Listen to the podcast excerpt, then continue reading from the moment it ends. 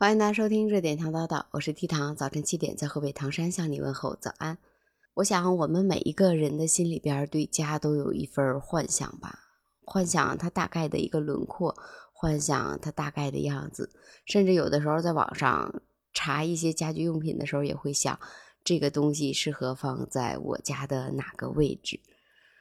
经常听我节目的应该知道，我其实就是特别幻想着我在农村能有一个小平房的生活。我特别喜欢四合院儿，院子四周是房子，然后中间是一个小院子，院子边上摆一个石头的小桌子，再弄四把小石凳，然后在圆桌子上边呢有一棵葡萄杨的架子。我还想在门口一进门的左手边。弄一个荷花池，里边种满大大的荷花，上几条金鱼，或者再加上几只小乌龟。小时候最怕的就是青蛙，但是我想，如果可以的话，我想养一只小青蛙，因为好像好久都没有听到过蛙鸣的声音了。我要在门口种上两棵大柳树，或者种上两棵大槐树。我喜欢柳叶随着风慢慢飘摇的样子，也喜欢大槐树在开花的那一瞬间，那个香味儿飘满整个街道，还有整个房子的那种感觉。尤其是在槐花盛开的时候，我们可以把槐花用杆子拧下来，就是一个竹竿上面弄上一根弯曲的铁丝，勾住槐花槐树的某一个枝。然后把它拧下来，拧下来之后用槐花包成菜包子、菜饺子或者菜饼子。我喜欢这种感觉。我喜欢四合院，是因为我觉得它方方正正的。不都说房子方方正正的好吗？然后还有就是给我的感觉，象征着四世同堂，一大家子人热热闹闹的在一起。我觉得在我们骨子里边，对家都是有一份执念的。就好像家在我们的印象里边，它是象征着团圆，象征着温暖，象征着和睦和美，还有那一份心底里边的安静吧。好像回到家里边之后，所有烦恼都能够放下，我们可以用心的感受生活，躺在床上，盖上被子，觉得。这一份温暖是只属于我自己的，在这一段时间里，我可以不去想任何事情。这段时间是由我自己可以支配的，甚至在小院子里边泡上一壶茶，听听蝉鸣，听听青蛙的叫声，都觉得这是一份特别特别惬意的时光。如果可以的话，我想在我的小院子里边弄上三间小房子。其中有一间作为书房，这是我的小天地，我可以在里边录音，我可以在里边干我任何想做的事情，我可以在这个房间里边让时间慢下来，不去考虑外边烦躁的一些东西。然后我要在一进大门往前走，正中央的一个位置坐上一个大客厅，客厅里边摆上我喜欢的那种。简约的布艺的小沙发，我想用灰色或者蓝色的。然后墙面呢，我也想用灰色的，或者要不就是灰色，要不就是颜色比较艳丽的。然后我要在客厅里边摆上各种各样的绿植，要做成一个餐客厅加厨房一体通透的那种户型出来。因为我特别向往的就是大厨房，我可以在厨房里边儿，嗯，放肆的做饭。每次在我家厨房做饭的时候，我都会觉得我好像是在打仗。包括我的朋友也跟我说，他说我都不敢让你下厨房，你每次下厨房的时候都像在打仗。嗯，曾经有一次我说我要请他们吃饭，结果我一个人在做饭，后边三个人帮着我去收拾。因为厨房太小了。如果当时切完菜或者这个菜还没弄完，已经准备好了，再准备另一个菜的时候就没有地方了。所以我特别向往的就是那种开放式的大厨房，在厨房门口再做上一个小吧台式的餐桌。我不喜欢喝酒，但是前两天听过喷嚏的一期节目，介绍了各种各样的酒，包括酒的口感。然后听着他和老韩在聊红酒的时候，我那时候也在想过，我要不要准备一瓶红酒，慢下来，让自己静静的喝上一杯红酒，再给你录这一期节目，让你感受最放松状态时的我。但是买过一瓶红酒之后，我发现这瓶红酒我不爱喝，不喜欢红酒的味道，甚至。我觉得红酒的味道还不如白酒的那种辛辣来的刺激，它还没有啤酒的那种温和，所以红酒这件事情，我觉得还是在我这儿好像是实现不了了。但是可以来上一瓶啤酒，我们干了。这个是我对农村生活的向往，包括我甚至也想过，我左右的邻居，我要跟他们处成特别好的关系。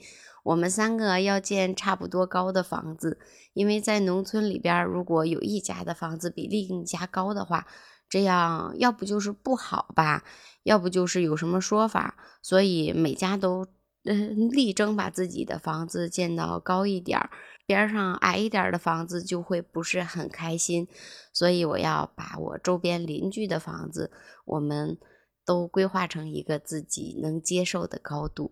这样大家就不会吵架，甚至还想过左邻右舍的关系很好。我家今天包了包子，或者我家今天炖了鱼，把你叫到我家来吃饭，或者我家的葱熟了，我去抱上一捆大葱送到你家。但是农村好像又每家每户在种葱的时候都会种吧。我希望中我的未来的家，包括。也可以说是养老房吧，虽然我现在刚刚三十多岁，提养老房好像有一点早，但是我还是希望我能在农村有一套房子。我一直期待的样子就是，嗯，摆脱大城市的繁华和这些浮躁。我想，可能我长大了，我不是特别的喜欢那种喧闹。特别热闹的地方，我反而开始喜欢安静，喜欢自己一个人，甚至喜欢宅在家里。甚至有的时候，我都在怀疑，我是不是已经开始要放弃社交了呢？身边的小伙伴也不是很多，但是就是喜欢这种，就几个小伙伴，我们坐在一起就能。聊到一起，不用刻意的去扯开一个话题，不用刻意的去讨好谁，这是我想要的一种状态。我觉得现在我也做到了，虽然身边的朋友不是很多，我但是我很知足。我觉得我们都很放松，很自由。曾经也跟小伙伴们规划过，我们后期要不要弄一个三个人住在一个小院子里边儿。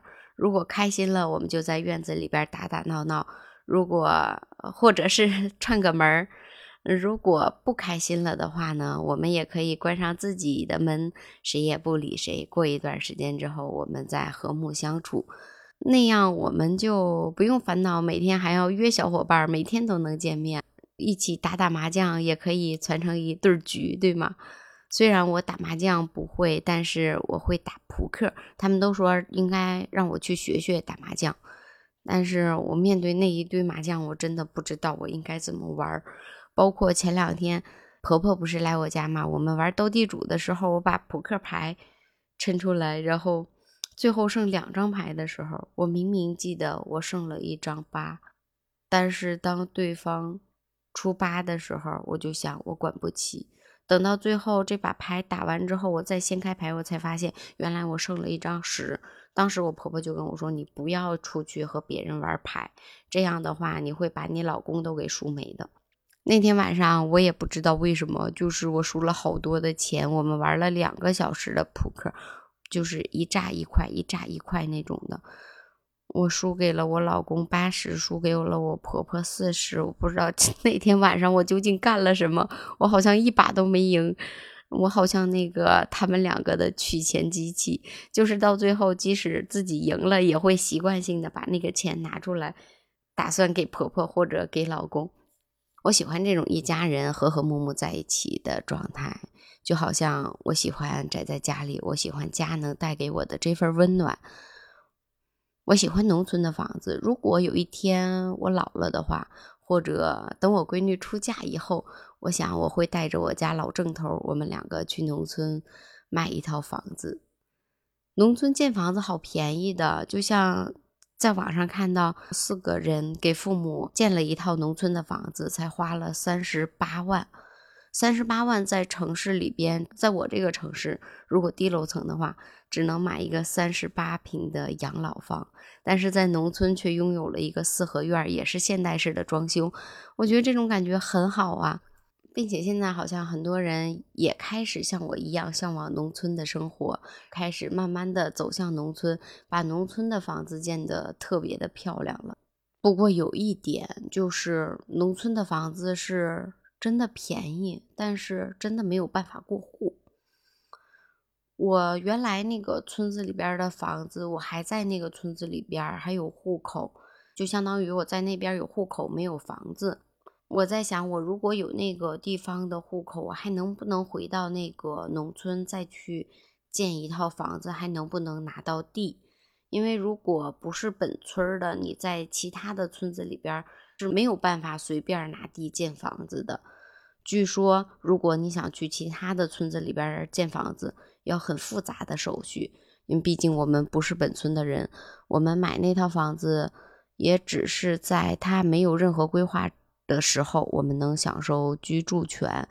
如果他有任何规划的话，我们是没有办法分到拆迁款的。但是我也在想一个问题啊，如果说。城里人可以想去农村买房就去农村买房，不用担心，不用担心各种购房手续的问题，也可以正常过户的话，会不会农村的房价就会暴涨？然后还有就是，如果这种情况的话，会不会有越来越多的城里人愿意去农村里边购置一套自己喜欢的房子，再进行装修也好，或者重建也好？如果这样的话，会不会我们的房价就会下来一点儿？农村人向往城市里边繁华的生活，来城市买房也会更压力小一点吧？城市里边去农村买房，会不会让农村越来越好呢？这是我当时看到这个房子，然后想到我想要的农村生活，再想到。我怎么才能去农村买一套房子？农村人来城里买房子，再结合现在能不能买一套房子，就是这样了。这个就是今天我想说的一些东西，真正的聊一下后期养老房的一个规划吧。好啦，我是 T 糖，这里是热点糖叨叨。如果你有什么想法的话，也可以评论区里边留言，包括你对后期未来家的规划，也可以。评论区里边留言，还有对后期养老生活的规划也可以。好啦，这里是热点糖叨叨，明天早晨七点我们不见不散，记得点赞、订阅、评论、关注，拜拜。